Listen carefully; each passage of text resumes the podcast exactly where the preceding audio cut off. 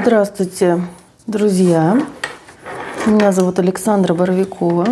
Я психолог и гипнотерапевт. И сегодня тема эфира у нас будет а, ограничивающие убеждения и роль внушений в детском возрасте. Если есть какие-то вопросы, пожалуйста, задавайте. Я напоминаю, э, что у нас действует правило, что вопросы нужны только по теме эфира. Э, всякие посторонние вопросы, э, типа там замужем ли я и все остальное, это не по теме эфира и за неадекватные вопросы и комментарии бан без предупреждения. Это с каким-то оскорбительным там а, контентом, это все нам здесь не нужно. Навязывание своего мнения не обязательно, Андрей. Но напишите, пожалуйста, свои э, версии, у кого какие есть, как формируются ограничивающие убеждения у ребенка. Потому что это очень интересно, как люди себе это представляют. Да? Есть определенные исследования, как изучили это ученые – да, и как это уже известно. Хотя, конечно, я хочу сказать, что психология – это развивающаяся наука. А, не тормозите детей – это их мнение. Но, видите, Андрей, здесь не так все просто. А если ребенок возьмет бензин и спички – тогда что, тоже не тормозить его и позволить ему иметь свое мнение, да? То есть здесь все не так просто. Есть то, где мы можем позволить детям иметь свое мнение, и есть те сферы, где мы не можем этого сделать, да, потому что это может быть опасно для них. И как раз-таки проблема начинается тогда, когда родители свою свои мнения начинают вносить туда, где ребенок уже хочет иметь свою собственную территорию. Ну, давайте начнем, в общем, с самого начала. Что такое вообще убеждение, что такое ограничивающее убеждение? Смотрите, э, мы, наше сознание, оно состоит из убеждений. Да? Э, вообще там есть сознание, есть бессознательное, есть подсознание, есть ум, есть разум, есть всякие разные субстанции да, э, у нас. Вот э, терминологии очень много разной, определений сознания, их больше ста штук существует, может быть, даже и еще гораздо больше. Так же, как и определение психики и так далее. Вот я буду сейчас рассказывать о тех определениях, которые действуют в той парадигме, которой я придерживаюсь, в рамках которых я веду работу с ограничивающими убеждениями. То есть я помогаю людям преодолеть те ограничивающие убеждения, которые им мешают в какой-то ситуации. Да? И смотрите, убеждение, да, психика и наше сознание, оно состоит из огромного-огромного количества разных убеждений. То есть это могут быть убеждения любого сорта, да, небо синее, трава зеленая, мужики козлы, бабы стервы. Да, все начинается с рождения, Андрей, вы совершенно правы небо синее, трава зеленая, то есть существует много разных убеждений. Если я возьму вот эту там ручку, да, и спрошу, какая она, то я могу десяток каких-то убеждений про нее накидать, да, что она металлическая, что она золотая, она серебряная, она тонкая, она синяя, она там э, составная, да, состоит из нескольких частей, ну и так далее. Про каждый объект мы можем, это все будут убеждения. Вот, то есть любое утверждение, оно э, вот из этих утверждений, из этих убеждений состоит наша психика, да. И их какие-то там бесчисленные миллионы. Мы не замечаем постоянно этих убеждений. Если бы мы все эти убеждения... Э, да, Андрей, я привожу примеры ограничивающего убеждения, которые есть у многих людей. Да? Просто для примера бабы стервы это ну, так, более ярко, да, чтобы более красочные были иллюстрации мои словесные к тому, что я рассказываю. Э, я, разумеется, так не считаю, что все бабы стервы. Я вообще стараюсь развить себе безоценочное восприятие, но это такой достаточно идеалистичная такая цель, но что, в принципе, не мешает нам к ней стремиться. Одновременно понимая, что мы от нее бесконечно далеки, потому что все-таки природа человеческого сознания, она в том, чтобы давать оценки. Да? И эти убеждения, которые у нас есть, они, очень многие из них являются оценочными. Да? Что эта ручка, допустим, лучше, чем вот эта. Да? Чем она лучше? А тем, что она металлическая, а это пластмассовая. Она красивая, а это некрасивая. Она синяя, а она красная. И так далее. Да? То есть э, это оценка. Оценка – это категория ума, да, больше-меньше. Убеждение является оценочным. А, значит, из этих убеждений состоит соткано просто вот наше сознание, из огромного-огромного количества этих убеждений. Мы большинство из них не осознаем, потому что если бы мы осознавали вот это бесчисленное количество убеждений, мы бы, ну, объем, нам нужна была голова гораздо больше, с гораздо большей вычислительной мощностью, да, потому что держать все это постоянно в оперативной памяти невозможно, но это и не требуется. Да? Значит, э, убеждения бывают у нас разные. Убеждения могут быть в форме вопросов, определений, в форме одного какого-то слова или даже междометия, в форме полярности. Да? Э, лучше быть здоровым и богатым, чем бедным и больным. Да? Они могут быть простые, они могут быть составные, они могут быть в виде текста, да? то есть мы можем их записать в виде какого-то утверждения да? или какого-то просто какой-то фразы. Они могут быть в виде чувства, да? И это тоже будет убеждение, сейчас об этом буду рассказывать. То есть самые поверхностные убеждения, да, которые мы постоянно используем, вот, допустим, мы сели там на кухне э, с друзьями и с ними разговариваем. Там. Один говорит, Путин хороший, другой говорит, Путин плохой. Один говорит, прививаться надо, другой говорит, прививаться не надо. Да? Один говорит, там, я, вег... я вегетарианец, да, я веган, а вы там все трупоеды. Ну, а трупоеды говорят, да ты там никогда не сможешь там Дело не в объеме головы, голова заполнена инфой максимум на 30%. Ох, Андрей, видите ли, я просто сейчас в институте Бехтерева обучаюсь на нейропсихолога, и там немножко другое говорят, ну, не то, что вы пишете. Здравствуйте, Владимир. А, да, приветствую всех, пожалуйста, можно задавать вопросы. И тема нашего эфира – это убеждение – ограничивающие убеждения и влияние внушения в детском возрасте. роль вообще, роль внушения в детском возрасте. Нужно оно, не нужно, автоматически оно происходит или сознательно, в общем, и все об этом. Значит, какие у нас бывают убеждения? Вот сейчас мы их по глубине будем рассматривать. Их очень много можно расписывать. Да? Сейчас я уже рассказала, какие бывают формы этих убеждений, кратко тоже. А какие бывают они по глубине? Бывают поверхностные убеждения, да, вот то, что я уже назвала, там Путин хороший, Путин плохой, прививаться надо, прививаться не надо.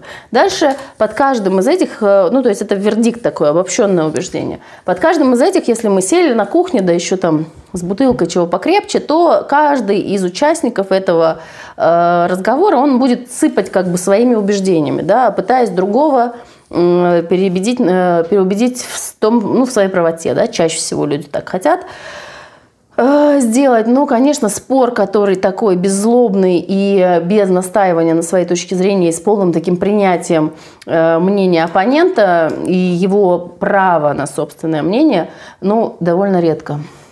Э, раньше просто считалось, что детям нормально бегать, детям нормально орать, пусть они носятся, это же ребенок, пусть, э, пусть он орет, это же мальчик. Вот детям не, не запрещали драться, например. Детям не запрещали бегать одним по городу, по улице, во дворе. Дети спокойно могли выражать свою энергию естественным, э, приемлемым для них образом. Да? Все, наверное, тут э, ну, не все, но кто моего возраста и старше, все взрывали карбид, там бегали на стройках, не знаю, ездили одни купаться в 7 лет на велосипедах. Ну уж как минимум в 7 лет уже все дети гуляли самостоятельно на улице, ну даже и в 5.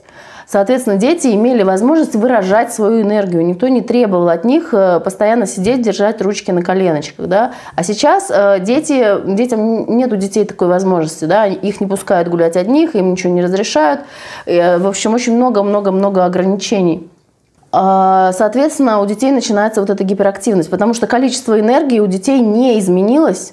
А, да, сейчас я закончу и отвечу дальше. Количество энергии у детей не изменилось. Э, дети точно такие же энергичные, как и раньше. Но если раньше они могли выбежать во двор и там э, взрывать карбид и ездить на велике купаться на карьер, то сейчас они этого делать не могут. Они должны держать руки по швам, ручки на коленочках и не могли, э, не могут, не имеют возможности эту энергию выпускать. Соответственно, у них проявляется гиперактивность где? На перемене или дома. Они бегают, они всю вот эту энергию выплескивают. Да? Представьте себе, ну вот я не знаю, щенок, да, вот мне вспоминается. Маленький щеночек, у него бесконечное количество энергии, он готов носиться просто огромное количество времени, а потом в какой-то момент у него энергия заканчивается, он падает и все, да. Или какой-то тигр в клетке, да, его ограничили по месту, но он же ходит и наматывает вот эти круги. Почему? Потому что энергию куда-то надо деть. Это потребность организма точно такая же, как жажда или голод, или холод. Если холодно, нужно согреться. Если голодно, нужно поесть. Если ты не двигаешься, значит, нужно подвигаться. Это потребность ребенка. Соответственно, это проявляется гиперактивность. Это мое такое мнение. Да? Есть разные мнения. Хочу на всякий случай подчеркнуть, что такое бывает. Так, Людмила пишет. Добрый вечер, Александр. Стараюсь убедить ребенка, что игры в телефон плохо. Не хочет ничего слышать. Как убедить, чтобы он услышал? А, очень большая, конечно, очень актуальная проблема. Зависит очень сильно от возраста ребенка. Напишите, пожалуйста, сколько ребенку лет. Но вообще цифровая зависимость, зависимость от экранного времени – это бич нашего времени. И можно на эту тему послушать Андрея Курпатова. Он очень хорошо рассказывает про информационную псевдодебильность, да, когда дети могут воспринимать информацию только вот такими коротенькими клипами, да, и они не в состоянии держать внимание. Почему? Потому что когда мы смотрим в экран, то нам не нужно фокусировать внимание. Внимание фокусируется само. То есть эти видеоролики или видеоматериалы или компьютерные игры, они созданы таким образом, чтобы удерживать наше внимание. Нам не нужно 7 лет зависает по 4 часа. Но это ответственность родителей, конечно, в этом возрасте, Людмила. Конечно, да, это очень разрушительно, это вредоносно, это вредоносно для психики, для успеваемости, для эмоционального процесса ребенка, потому что задействована система подкрепления, задействована система эндорфин, дофамин, серотонин. То есть это, почему мы называем это зависимостью? Потому что развивается по, тому же, по той же структуре, что и наркотическая зависимость или алкогольная, допустим. Да? То есть э, возникает очень много дофамина, и ребенок после этого, вот у меня сын, которому три года, да, бывает, что приходится мне, я вынуждена там надолго засадить детей в мультики, когда мне что-то очень сильно надо сделать.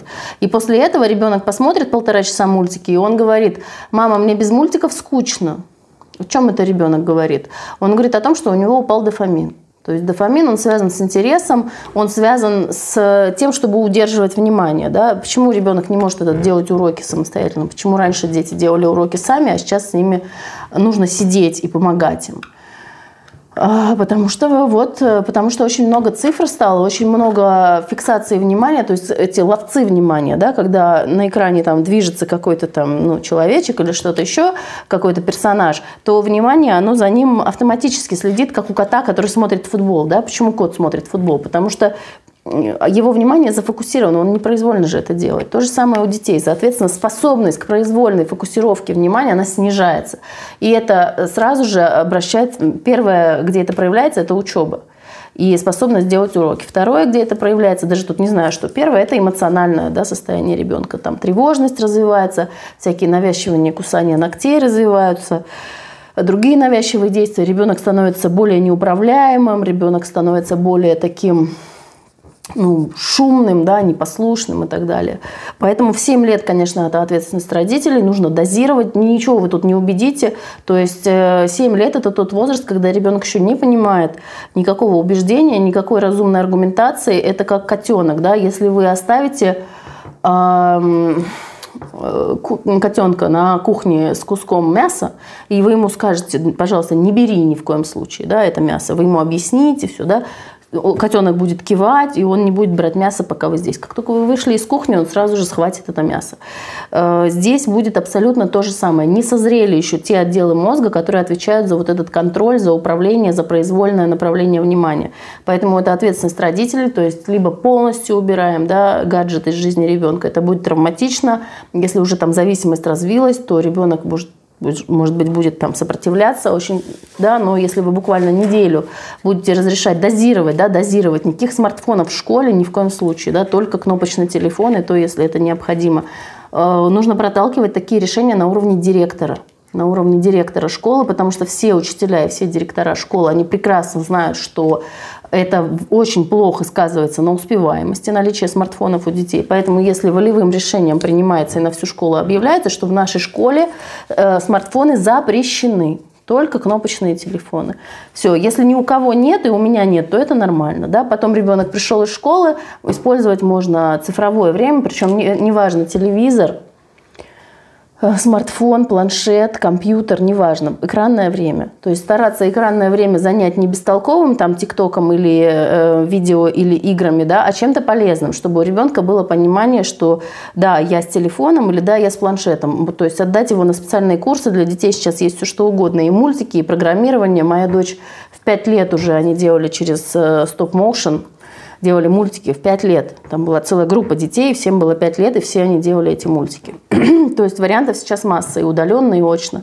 То есть если, ну, потому что все-таки за цифровыми устройствами будущее, и мы отличать этого не можем. А, после смерти мамы. Ну, смерть матери, конечно, для ребенка это огромнейшее потрясение. Безусловно, огромнейшее потрясение. Но, смотрите, ребенок будет, конечно, очень сильно страдать. Хорошо бы к детскому психологу ему походить, потому что, ну, либо найти хорошего специалиста у вас там рядом, либо в социальных центрах таким детям оказывают помощь. И хоть какая-то помощь с психологом, это будет лучше, чем никакой. Да? Можно бесплатно эту помощь в социальном центре поддержки семьи там у себя где-то получить. А, нужно придумать альтернативу, как ребенок будет скидывать напряжение, да, то есть дозировать ему, допустим, либо час в день, да, после того, как сделаешь там уроки или что-то еще, либо час в день, либо только по выходным, там, ну, смотря какой ребенок. В общем, дозировать – это ответственность взрослых, конечно же. Так, хорошо, давайте дальше. Там я видела вопросы. Наталья, добрый вечер, Наталья. Рада тебя видеть здесь если ты все еще здесь. Всем Нихао из Китая, дочка, а, дочке год, полезная информация, спасибо, Александр, да, на здоровье. Родители не, пуск, не боялись нас отпускать за 150 километров от дома. Ага, хорошо. Вроде я ответила на все вопросы. Если есть еще вопросы, пожалуйста, задавайте. Сейчас вернемся к внушениям, да, и к убеждениям. И почему все убеждения являются ограничивающими. А, значит, смотрите, э, небо синее, трава зеленая, я про это уже рассказывала, да, или там, ну, не знаю, скрепка синяя, да, вот у меня есть скрепка, си, скрепка синяя, скрепка сломанная, да. Если я из этого убеждения исхожу, то я уже не обращу внимания на то, что внутри оно там не синее, а какого-то еще другого цвета. То есть можно любое убеждение, абсолютно любое, его можно опровергнуть, да, и это так должно быть, это нормально, да. Все убеждения являются опровержимыми теоретически. Значит, есть поверхностные убеждения, которыми мы обмениваемся, когда мы там с кем-то разговариваем, спорим, обосновываем свою позицию. То есть это те убеждения, которые мы осознаем. Там, Путин хороший, потому что он там, не знаю, снизил преступность. А Путин плохой, потому что он, не знаю, там, пенсионный возраст повысил. Да? И дальше каждый из спорящих будет при, приводить какие-то свои аргументы, аргументы, и все это будет являться их убеждениями, то есть их восприятием ситуации, их оценкой. Да, это поверхностное убеждение. Есть убеждение, да, дальше у нас немножко идет сложность терминологии, подсознание или бессознательное. К сожалению, нет единой терминологии в психологии. Каждая школа, она... У меня дочки ДЦП сидит в компе день и в 4 ночи. Она супер, я ее люблю. Классно, Андрей, что вы любите свою дочь, это очень здорово, но э, у детей, которые с особенностями развития, конечно, у них другие критерии. Здесь нужен психолог, специалист по вот этой какой-то специальной психологии или коррекционной психологии, потому что я знаю, что там, конечно, по-другому, да, когда дети ограничены от э, общения в реальном мире, да, что такое псевдо, информационная псевдодебильность? Это когда ребенок не может нормально воспринимать мир, он не, ему неинтересно играть с друзьями, да, вы видели эту картину, когда дети постарше встретились, да, родители встретились и сидят болтают, а дети встретились и сидят каждый в своем смартфоне, да, это распространено сейчас у молодежи и детей школьного возраста. Э, соответственно, дети, они разучились общаться друг с другом. Вот чтобы этого не происходило, мы лимитируем у детей цифровое время, да, экранное время. Э, если у ребенка ДЦП или какое-то другое заболевание, что он ограничен в контактах с окружающим миром, ну, конечно, это жестоко будет отбирать у него еще и это. То есть, ну, тогда нужно быть готовым к тому, что вся жизнь этого человека, она будет в экране, она будет в соцсетях или где-то еще. Да, сотни подписчиков, это хорошо. То есть это такая такой вид коммуникации, да, но естественная живая коммуникация, она отомрет еще не скоро, не так быстро, как это в фильмах апокалиптических, да, рисуют нам. Так быстро не отомрет потребность у людей э, в общении. Но и мое мнение вообще, что она не будет отмирать, что она не будет постоянно снижаться. Какое-то время она будет снижаться, а потом она опять пойдет на взлет.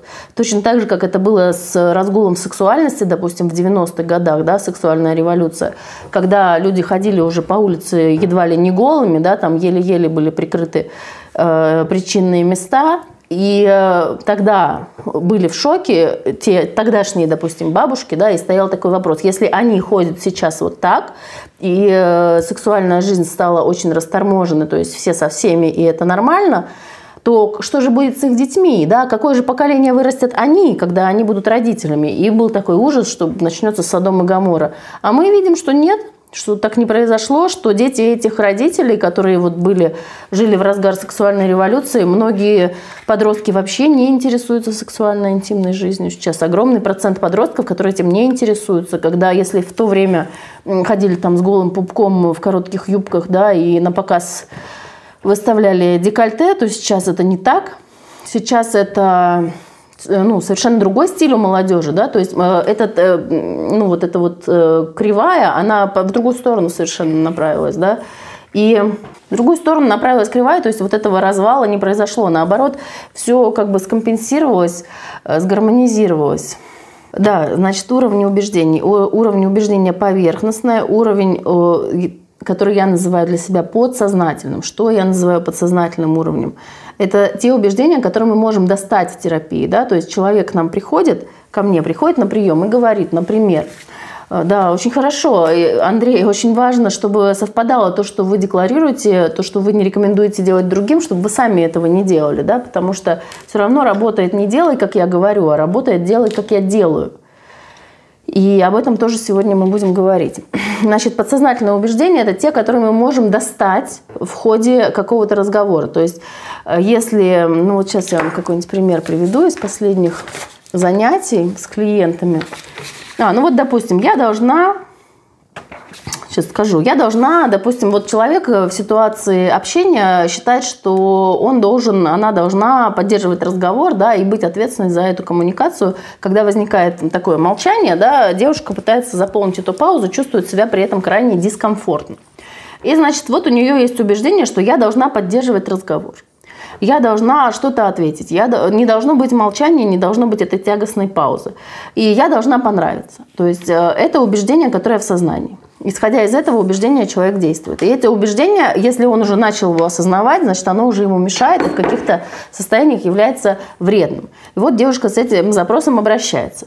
Значит, и я тогда у нее спрашиваю, а если я должна понравиться, то какая я сейчас? То есть, когда я еще не начала нравиться, то я какая? Да, и там выясняется, там появляется группа убеждений, что я на самом деле просто так, что я не нравлюсь, что я не могу понравиться слово должна опусти, а, что я не должна... Смотрите, Андрей, а, просто опускать слова, это не означает удалять их из сознания. Если я вот так закрываю глаза, то вокруг темно не становится. Если люди молчат, это огромное заблуждение, что если люди не будут проговаривать какие-то убеждения, да, не будут что-то проговаривать вслух, то якобы это на них не действует. Сознание, оно немножко похитрее устроено, ну вот, чем вот это. Да? То есть если мы просто будем называть белое черным, оно от этого черным-то не становится. И если у человека есть убеждение, что я должна, это установка долженствования, это основа такого невротического конфликта внутриличностного, что я должна, и, как правило, я не хочу то, что я должна. И убеждение это, оно получено, разумеется, в детстве, а оно получено, разумеется, от родителей. Ну, либо от каких-то родительских фигур, да, это может быть и учитель, или начальник, или там, ну, кто-то еще, какой-нибудь опекун, я не знаю, какой-то взрослый который прививает ребенку это убеждение, что я должна. И от того, что она просто опустит это слово «должна», установка долженствования от этого не поменяется. Для этого люди и приходят ко мне на прием, для того, чтобы действительно избавиться истинным образом от этой установки, от потребности кому-то угождать, кому-то прислуживать, вот как в этом примере, да? А примеров может быть миллион, потому что ограничивающие убеждения, они влияют на все сферы нашей жизни, на отношения, на любовь, на здоровье, на наши отношения к самим себе, на наш заработок, на наши деньги, на нашу работу, на огромное количество, да, во всех сферах существуют убеждения, потому что из них соткано наше сознание. Какие-то убеждения нам помогают, какие-то мешают. Вот когда люди хотят изменить те убеждения, то они приходят ко мне на прием, я им помогаю это сделать, об этом тоже сегодня немножко расскажу. Значит, подсознательное ее убеждение. Если в сознании у нее убеждение, что я должна поддержать разговор, я должна угодить, я должна быть приятной этому человеку, то подсознательное, да, а есть еще бессознательное, мы про это сейчас скажем. Э, подсознательное убеждение, которое под этим лежит, которое лежит под сознательными убеждениями. То есть на чем они базируются? Что я, если я не буду нравиться и угождать, то я не понравлюсь. То есть что я базово не нравлюсь, что я какая-то не такая, да, и мы как раз в беседе в терапевтической это вытягиваем. Я вытягиваю, помогаю клиенту это все сформулировать. То есть я э, не приятная, я не симпатичная, я не удобная, значит, я должна для того, чтобы быть приятной, симпатичной и какой-то хорошей, я должна что-то для этого делать. То есть там тщательно там говорить о погоде, да, ну мы все знаем таких людей, да, постоянно поддерживать разговор, не позволять возникнуть паузе и так далее. А, дальше из-под этого мы, конечно же, достаем, что я плохая.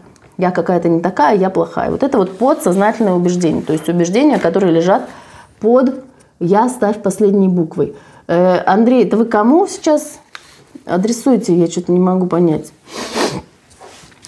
На мне или, или что? Или это вы свои убеждения какие-то здесь транслируете? Ну, что очень много внимания. Ага, ладно, дальше поехали. Есть еще глубинные убеждения. Да? Глубинные убеждения – это те, которые… Нет, ты хорошая вам. Вообще-то я перестала вас, э, Андрей, к сожалению, понимать. Ладно, глубинные убеждения, да, это третий уровень. Эти уровни я сама придумала, не ищите этого нигде в книжках, вы не найдете. Это просто я занимаюсь убеждениями уже очень много лет, а если быть точной, по-моему, с 2006 или 2008 года, то есть это уже лет 15 прошло. А, очень много лет занималась по разным технологиям, то есть у меня огромный опыт наработан именно по проработке ограничивающих убеждений. Значит, э, ладно. Э, глубинные убеждения – это те убеждения, которые нельзя э, сформулировать. Да? То есть это те убеждения, которые не были у человека сформулированы, которые у него были, которые он где-то себе взял, как-то их получил, да, о том, как получаем эти убеждения, тоже сейчас буду говорить. Но он их не, не то чтобы не осознает, а он даже вообще их не может сформулировать. То есть он э, может, не мог сформулировать до этого, однако действовал из этих убеждений, но при этом сформулировать он их может, если ему задать этот вопрос, если опуститься на этот глубинный уровень. А глубинный уровень – это, значит, уровень там, где были созданы эти убеждения. Когда этот человек был ребенком, да, мы там себе представляем, что э, там есть какая-то ситуация, и если в полноценной гипнотерапии мы разбираем эту ситуацию досконально, то в этой работе это не требуется, да, то есть мы просто ее Бабушки и дедушки – сильный источник ограничивающих убеждений. Да, Константин, вы совершенно правы, но не только бабушки и дедушки, а любые родительские фигуры, любые старшие фигуры э, этой, ну, в первую очередь, конечно, это родители.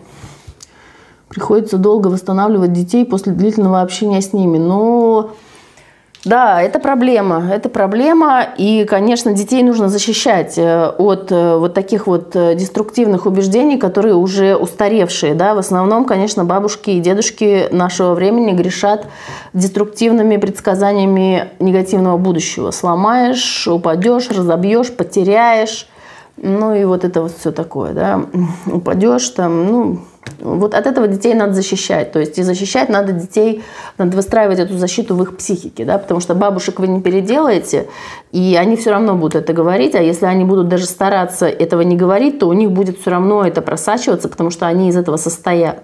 То есть так было принято, так было устроено.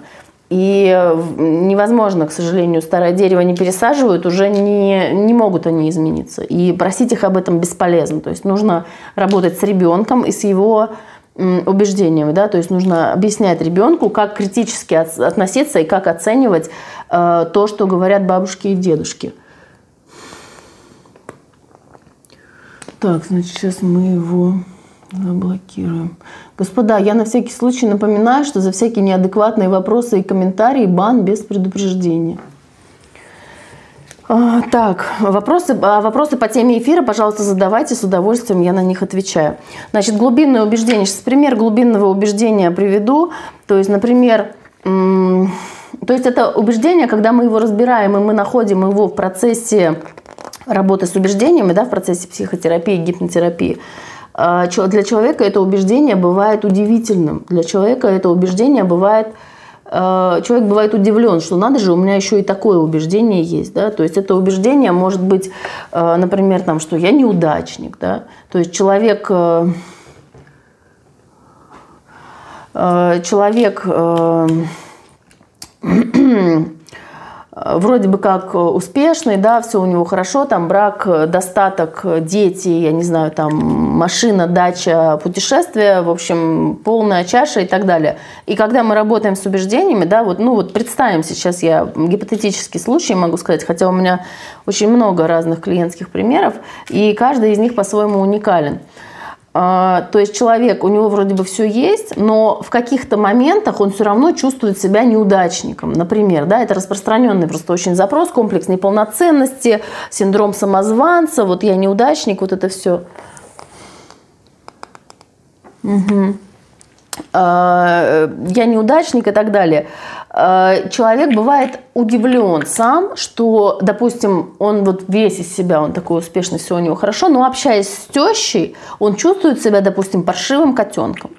И вот на, у человека, который со всех сторон вот смотришь на него, кажется, что он супер успешный, а тут выясняется, что оказывается теща активирует в нем что-то там, где-то там, какие-то потайные струны души, какую-то часть личности, которая заложилась в детстве, когда он чувствовал себя паршивым котенком, когда его там ругала бабушка, допустим, и била его веником, да, например.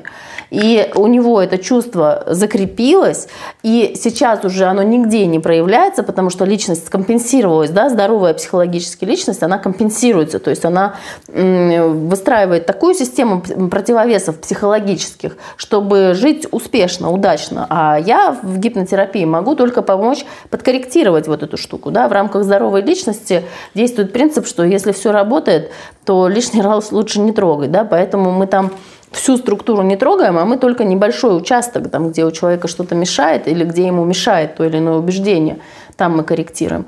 И вот он с удивлением, этот человек, он говорит, что я себя чувствую как, и он не может найти, он подбирает слова. Это говорит о том, что убеждение глубинное, то есть что он не может его сформулировать, потому что убеждение, что я неудачник, я там плохой или я глупый там, или что мне никогда не заработать денег, или что я часто болею. Эти убеждения, они лежат на более поверхностном сознательном или подсознательном уровне. Глубинные убеждения человеку требуется время. Почему? Потому что ум, он вот пытается эти ощущения превратить в какой-то текст. То есть готового текста там нет. И вот этим отличается глубинное убеждение от э, сознательного и подсознательного.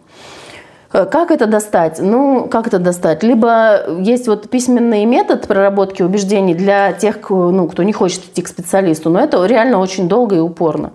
И я этим занималась очень много лет, но я понимаю, что далеко не каждый человек способен э, ну, столько писать. Это просто огромное количество писанины, вот этого текста, чтобы среди этого текста вылавливать у себя вот эти убеждения. А, ну, на приеме у специалиста, конечно же, это можно сделать. Если кто-то хочет, то, пожалуйста, приходите. У меня сейчас на проработку ограничивающих убеждений до Нового года сохраняется акция, скидка 50%. И в рамках одного занятия, которое длится полтора часа, мы прорабатываем вот всю группу негативных убеждений и чувств, которые вот возникают в одной отдельно взятой ситуации. Вот, например, то, что я сейчас описала, э, неприятное вот это вот э, ощущение при общении с людьми. Угу. И есть еще совсем глубокий уровень, да, четвертый, я для себя его выделяю, э, вообще неосознаваемый. То есть это убеждения, которые не подлежат осознанию и не подлежат текстовой формулировке вообще в принципе. Да? То есть эти убеждения, они больше воспринимаются как чувства, да, и все равно это какая-то чаще всего установка долженствования. Да? Вот, и они, люди могут их проговаривать, вот, например, в форме того, что «ну давай», или вот «м», да, вот как-то так, или ну, скорее, да, или это в виде вопроса, может быть, там, ну, почему, вот какой-то такой, надо, ну, это я сейчас одну группу эмоционального заряда, да, описала, вообще они бывают разные, это может быть какое-то недоумение, как так, например, да, то есть вот такие вот глубинные совершенно вещи, которые больше связаны с чувствами и меньше связаны с текстовкой. Потому что когда мы говорим об убеждениях, то, конечно, в первую очередь мы говорим о каких-то словах, да, каких-то словах, выражениях, утверждениях и так далее. А, вот, значит, такие у нас бывают эти убеждения. И как они все формируются – Человек может сам, безусловно, формировать, но если мы сейчас э, переходим потихонечку к детям и о важности внушения э, в детском возрасте.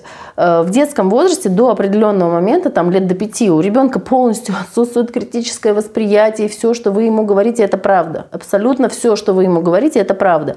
Если вы сказали, что ты у меня самый красивый, это правда. Если вы сказали, что ты у меня самый тупой, это правда.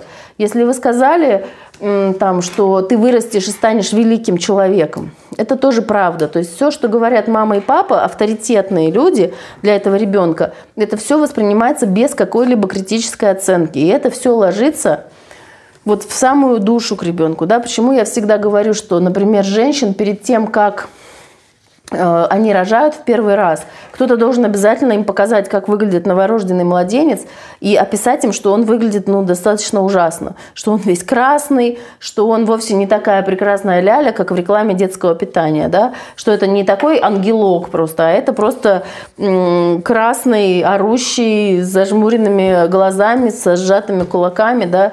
такой больше похож на, на инопланетянина, такое существо, да? потому что э, многие женщины этого не знают, когда они видят дитя свое, да, вот что я родила в первый раз, то у них может возникнуть шок, неприятие, у них может возникнуть ощущение, что я родила уродца какого-то, да, инопланетянина, какое-то животное или что-то еще. Вот сплошь и рядом это происходит. И, кстати, когда мы работаем в послеродовой депрессии, постоянно с этим сталкиваются, что женщина говорит, я думала, у меня сейчас выйдет просто такой ангелочек, уже просто сразу в этом, в ободочке с бантиком, знаете, родится, а тут просто какой-то кричащий кусок мяса. Понимаете, вот такие ассоциации у людей. Она была не готова к этому. И дальше ну, разрыва, разрыв шаблона разрывается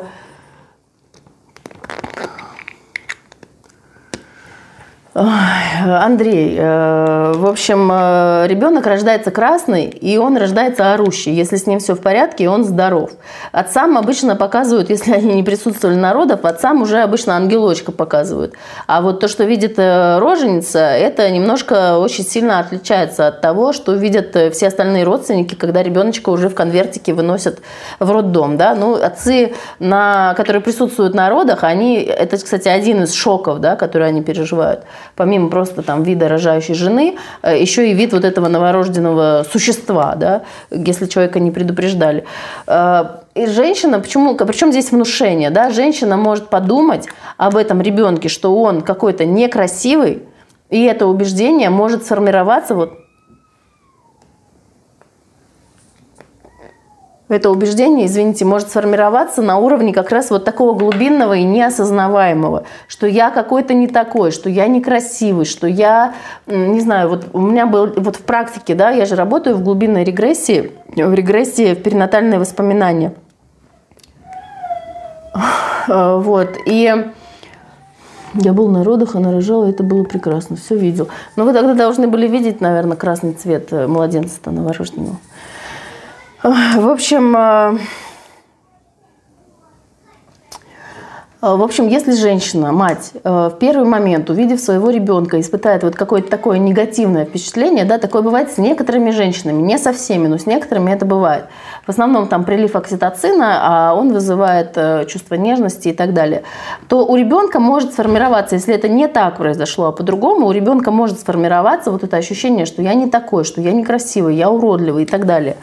Э, это происходит постоянно. Дальше, когда ребенок уже маленький, да, там, скажем, до года, э, все слова, которые на него направлены, они тоже впитываются. Даже хотя мы понимаем, что ребенок еще не знает, он не понимает,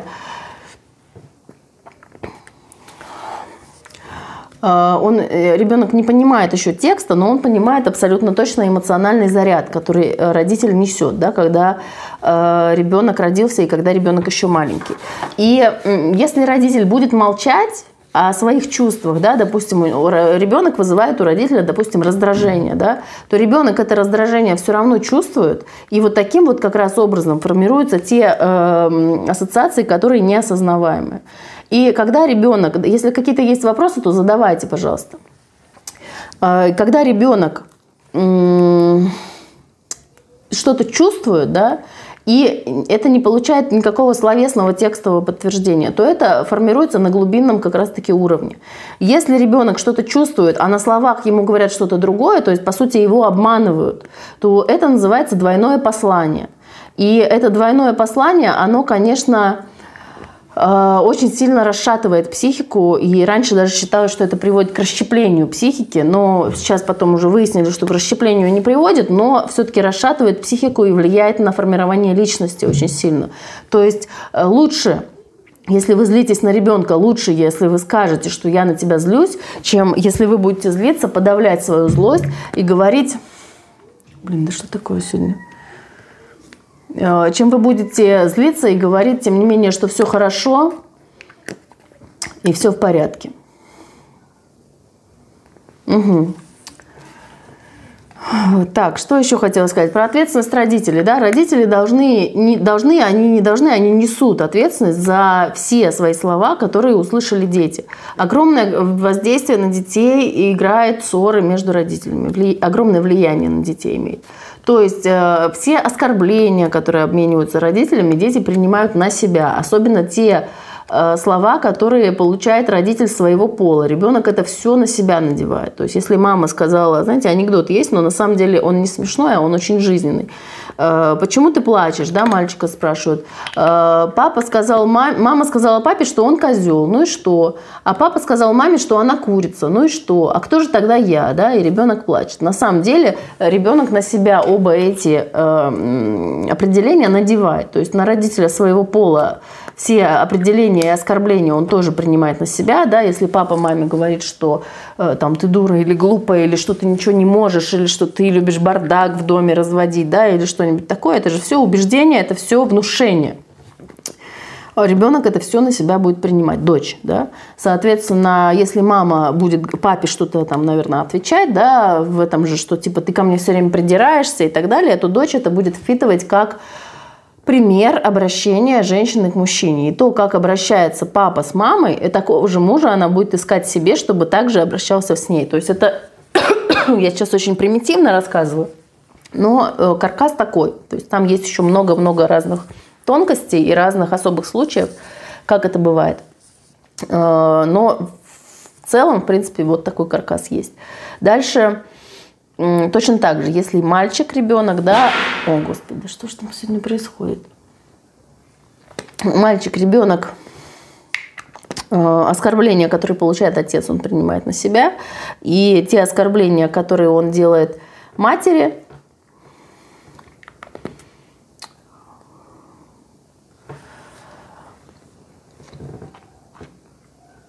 да, э, этот э, мальчик точно так же впитывает, как пример, пример обращения с женщиной, и он будет искать себе точно такую же жену, с которой можно будет так обращаться, которая будет ему это позволять. То есть родители несут полную ответственность за ну, за те отношения, которые будут выстраивать и которые будут выбирать себе в будущем их дети. Если у вас есть взрослые дети, да, и ну, частая ситуация, сын типа выбрал себе невесту, матери она не нравится.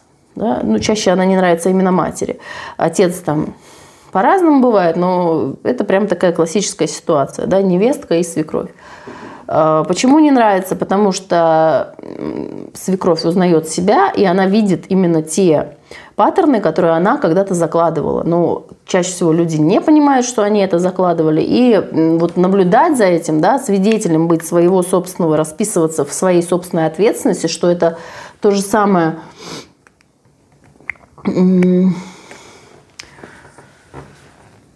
в общем, когда родители видят, э, какой выбор сделал взрослый сын, и э, хочешь не хочешь, родители узнают э, свои собственные паттерны, свои собственные черты характера, поведения или слова отдельные, то, конечно же, им это доставляет страшный дискомфорт наблюдать за тем, наблюдать за тем, как Э, их дети вот эту свою, вот эти паттерны простраивают, как они влияют на их жизнь. Да, если есть какие-то вопросы, можно их задать. Сейчас еще расскажу о том, как действует эм, на ребенка убеждения родителей. То есть, э, если у нас, допустим, на финансовом примере, да, если ребенок хочет у нас быть богатым, он выброс в бедной семье, да, очень популярный э, запрос – очень распространенный о том, что я вырос в бедной семье, и сейчас, допустим, я разбогатела и чувствую за это вину. Или, допустим, я разбогател на какое-то время, потом снова мой доход э, уменьшился, и я теперь не знаю, как снова мне заработать.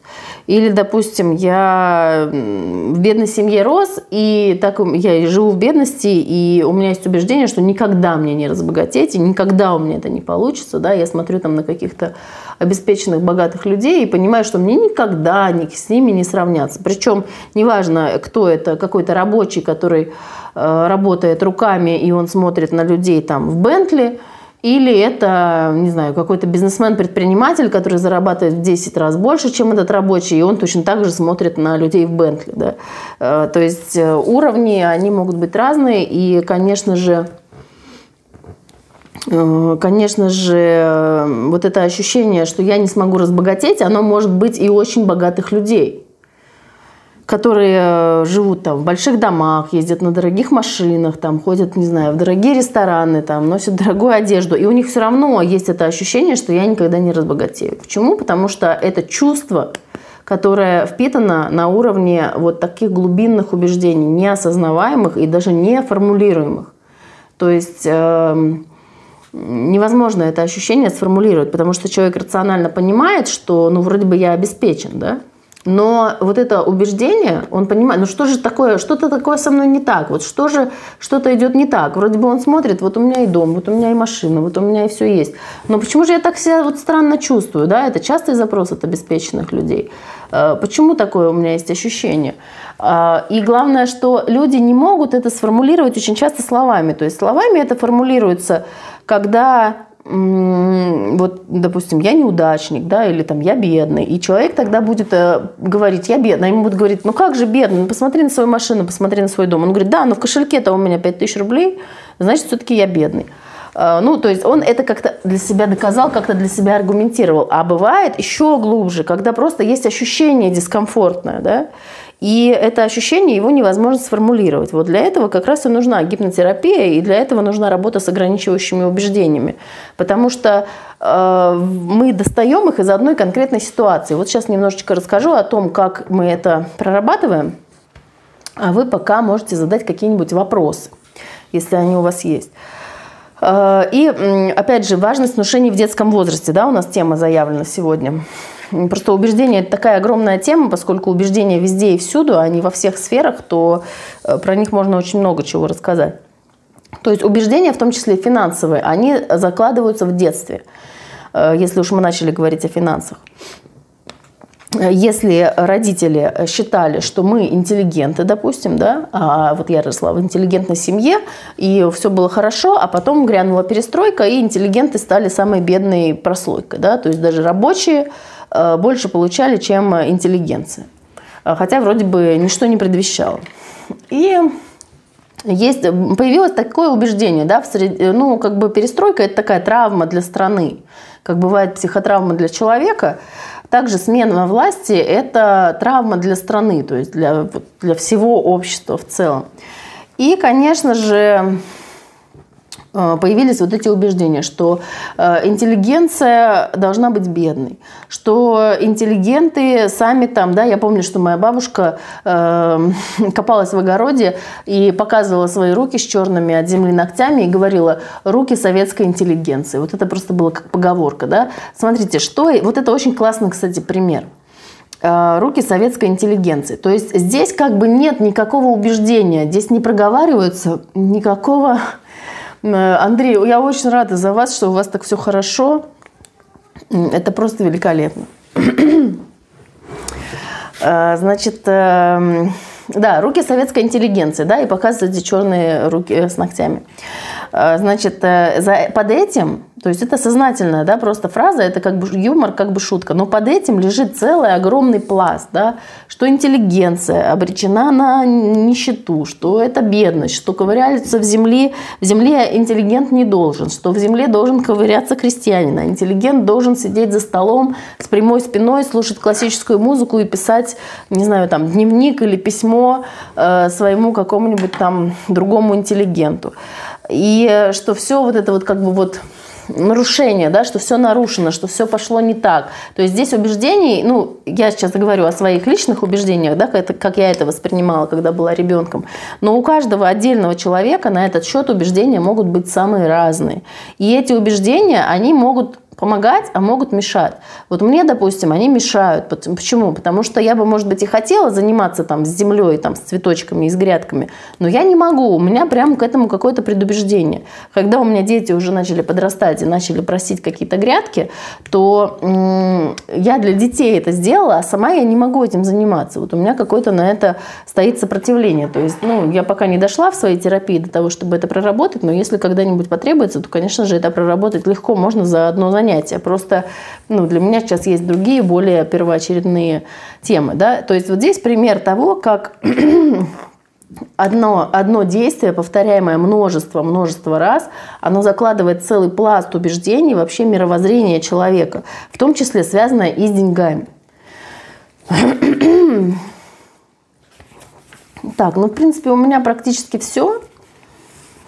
Александра, психотравма, процесс излечимый. Могу ли я убедить своего ребенка, что все пройдет? Ну, смотрите, смерть родителя – это серьезное потрясение. Психотравма, безусловно, излечимый процесс. То есть э, здесь нужно просто понимать, на каком уровне там этот процесс находится. Если там посттравматический стрессовый синдром, да, скорее всего, есть. Э, по детям может быть незаметно, что они страдают из-за этой психотравмы. Эта э, реакция может быть отложенная на 4, 6, 8 месяцев э, в классическом развитии. То есть ребенок может еще не понимать, да, он может точно так же бегать, играть и собирать цветочки, да, а внутри там идет процесс, который просто наружу выйдет еще не скоро, да. Поэтому ребенку, конечно, нужна помощь. Убеждать ребенка, что все это пройдет, ну, смотрите, в случае потери, конечно, одного из родителей – здесь больше нужно говорить о неких таких философских понятиях. Нужно очень внимательно следить за реакцией ребенка. Да? То есть о том, что жизнь идет, да, кто-то рождается, кто-то умирает, что смерть это нормально. Если у вас религиозная позиция, то можно говорить о религиозной позиции, да, что мама там э, с неба на тебя смотрит, или что мама сейчас там вместе с Богом и с ангелами, да, вот что-то такое. Ну, в рамках вашей религии, да, в рамках той религии, которой придерживалась семья этого ребенка. Э, это очень хорошо действует утешающе на этих детей что кто-то рождается, кто-то умирает. То есть более вот такое вот восприятие. И, ну, конечно, ребенку рекомендовано работать с детским психологом. То есть какая-то песочная терапия, да, когда ребеночек приходит, он там в этом песке э, выражает какие-то свои эмоции, там формируется такое безопасное э, психотерапевтическое пространство для него. И, конечно, у таких детей, которые раз в неделю ходят на такую терапию, песочную или еще какую-то, у них постепенно все это выстраивается. Конечно, не сразу, да, у них, э, у этих детей может быть тревожность очень высокая или там проблемы еще какие-то в поведении. Нужно просто быть действительно очень бережно обращаться с этими детьми. Но, конечно же, хорошо бы детям психотерапевтическую помощь. Но смотрите, убеждать ребенка, видите, вот есть одна очень большая ошибка, которую совершают люди из э, наилучших побуждеий. Э, в частности, вот, допустим, ребенку плохо, а ему говорят, у тебя все хорошо, там, у тебя все хорошо, да, они говорят ему, что у него все плохо. То есть пытаются черное называть белым, да, или, допустим, там ребенка там э, мать там бросила, например, да, а ему говорят, мама тебя все равно любит. То есть ребенок уже сам для себя понял, что мама его не любит, что мама его бросила, и он для себя расставил какие-то приоритеты и что-то в жизни там для себя как-то скомпенсировал таким образом. А родители там, ну, родители взрослые, да, они обманывают его и говорят, что нет, мама тебя все равно любит. То есть им кажется взрослым, что они а, делают лучше для этого ребенка, да, если он будет верить в то, что мама а, его любила. Да? А ребенок, он же чувствует, на самом деле, детские чувства, детские обмануть невозможно. Можно обмануть детей, сказав им какую-то лживую информацию. Это сделать легко. Но обмануть их чувства невозможно абсолютно. Ребенок все равно будет чувствовать. Да? То есть, э, например, говорит там при смерти, да, иногда говорят, что я чувствую, что этот человек не ушел, что он все еще жив, он здесь рядом с нами, он э, невидимым образом как-то наблюдает за нами. Это страшная, разрушающая, деструктивная конструкция. Она приводит э, Слушайте, Андрей, заканчивайте, правда, начинает мне уже не нравиться то, что вы пишете. э, начинается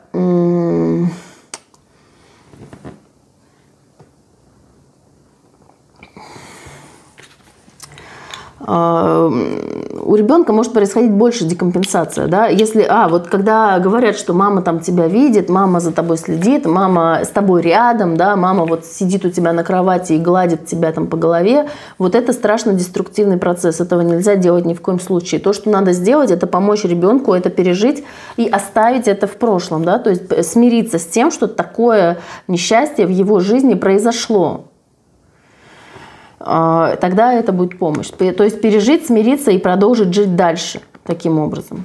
Угу. Но если ребенку врать или говорить, допустим, что однажды ты, когда ты вырастешь, ты встретишься с мамой, допустим, да, или что ребенок будет жить в этом состоянии постоянно, ребенок будет этого ожидать. Ну вот примерно таким образом. Ну, конечно, рекомендуется очень какая-нибудь песочная терапия, например, или сказкотерапия, или что-нибудь типа этого. А, так, что-то я еще хотела сказать про убеждения и про внушение, да? Угу. Нельзя вообще обманывать детей. Очень сильная проблема, вот даже Андрей, видите, меня поддерживает. Обмануть детские чувства невозможно. Мы можем сказать, то есть, да, если я в данный момент злюсь, и я ребенку говорю, что я, допустим, тебя люблю, да, в этот момент, ну что-то противоположное, то ребенок будет путать любовь и агрессию. Знаете, есть такие люди, когда к ним агрессивно э, против них что-то говорят, а они вообще не замечают, что на них нападают. Они ощущают это ну, как нормальное явление, как нормальный разговор. Да? Это возникает из-за вот таких двойных посланий. Ну и много еще там всяких разных других причин тоже может быть. Если есть у кого-то еще вопросы, пожалуйста, задавайте. Если нет, то будем потихонечку заканчивать. В принципе, все убеждения родительские, которые ребенок впитывает до 5 лет, они все являются, работают, они все работают как внушение. Да? Но самыми деструктивными, конечно, являются директивные внушения, то есть делай или не делай чего-нибудь. У меня, кстати, там есть отдельное видео, как не навешать ребенку ограничивающих убеждений.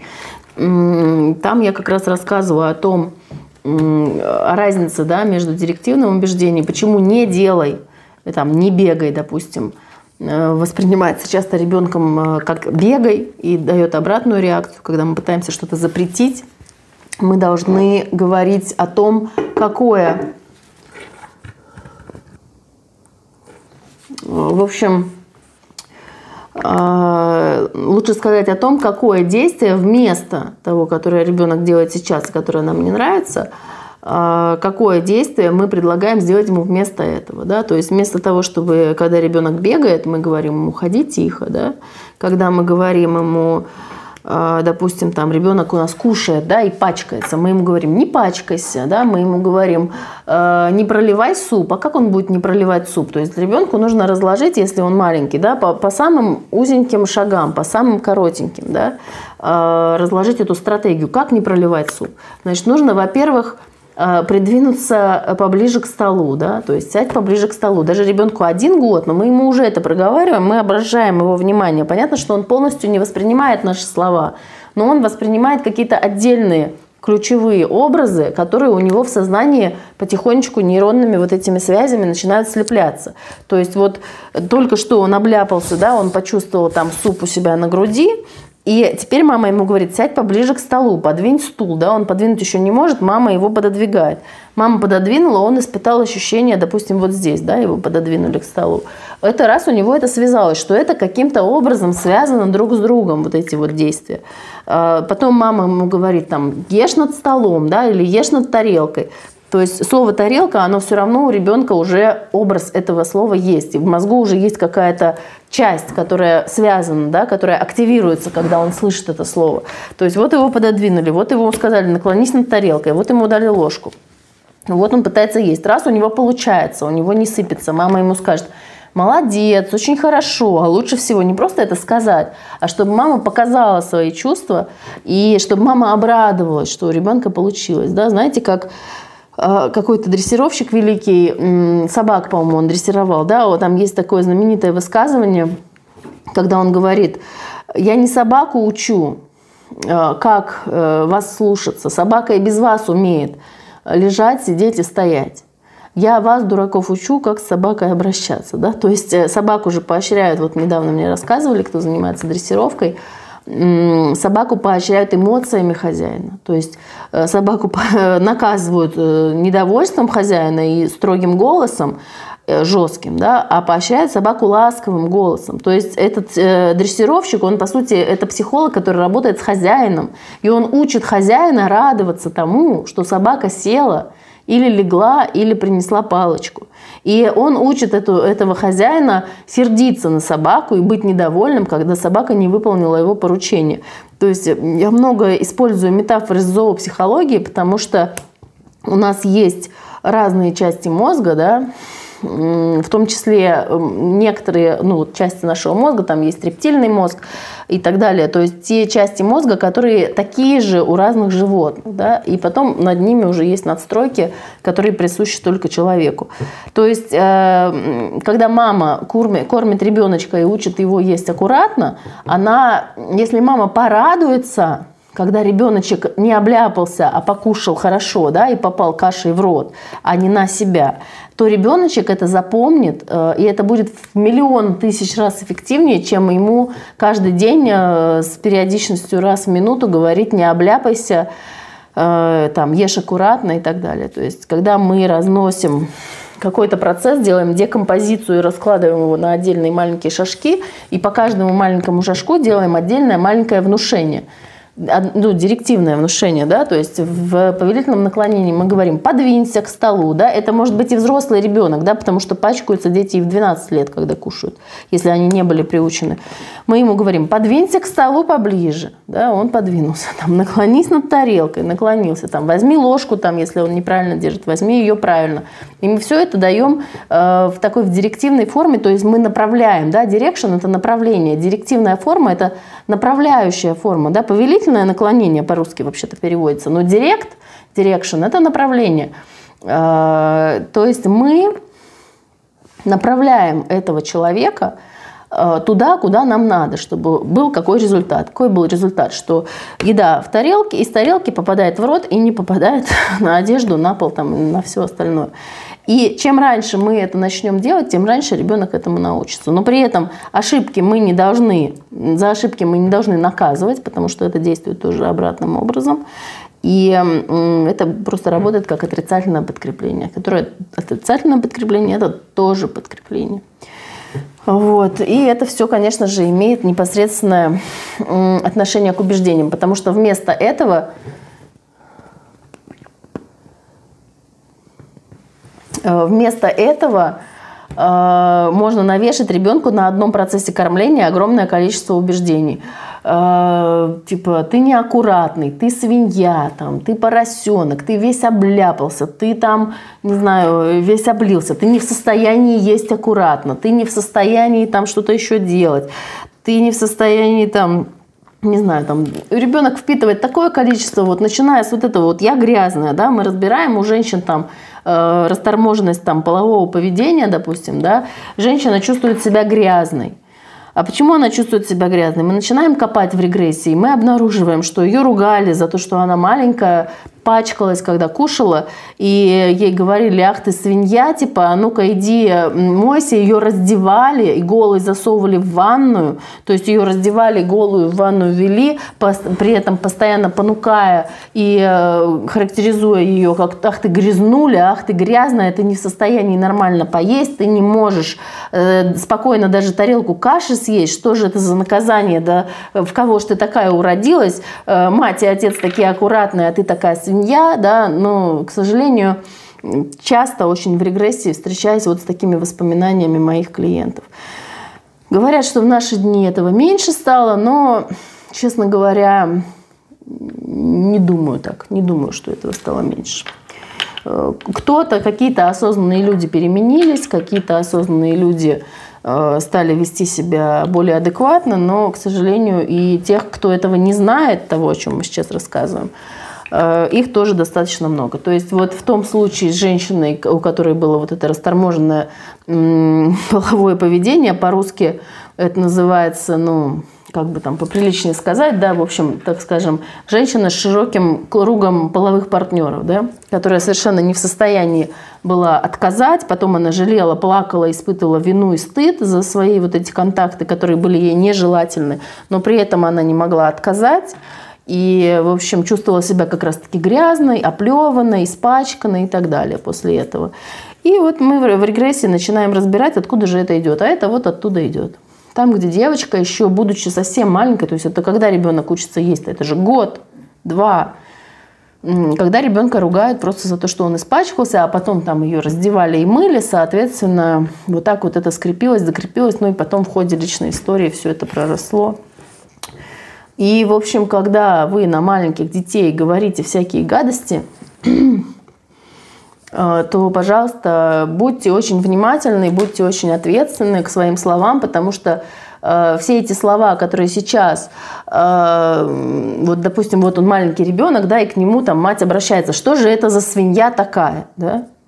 То есть то, что звучит в отношении маленького ребенка, понятно, что маленький ребенок не может быть свиньей, и вроде бы как нам понятно, что маленький ребенок в год, он все равно будет пачкаться, когда ест, да, то есть по-другому не бывает. И вот это вот как бы такая вот, э, может быть, даже люди с юмором, знаете, некоторые родители, они как бы саркастически подшучивают над своими детьми, но при этом используют такой вид юмора, который самим детям непонятен.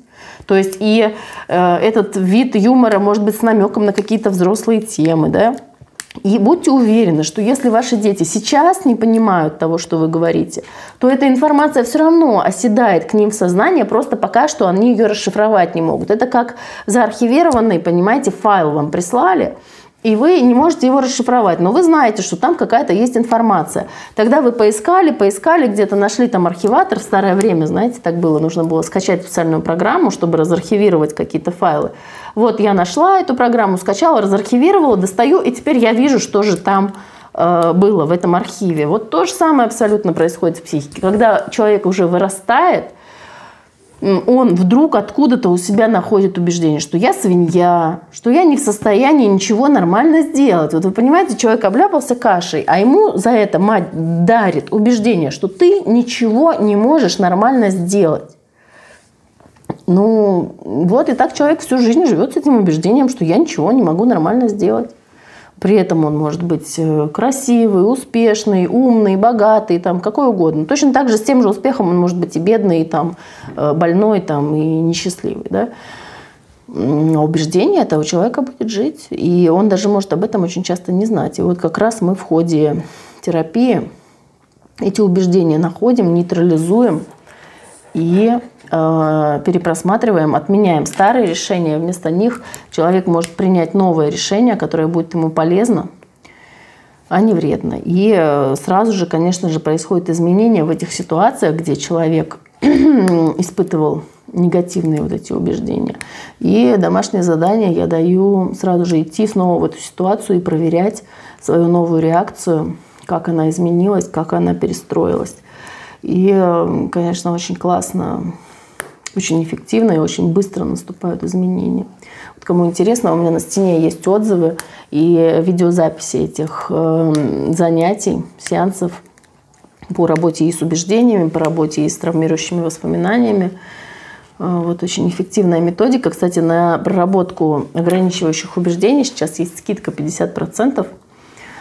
И вот можно ее получить для тех, кто запишется до Нового года на проработку ограничивающих убеждений. Если есть вопросы, пишите, пожалуйста, их в комментариях. Я с вами прощаюсь. Всего доброго. Меня зовут Александра Боровикова. Я психолог и гипнотерапевт. На всякий случай напоминаю тем, кто не знает. Всего хорошего вечера всем. До свидания.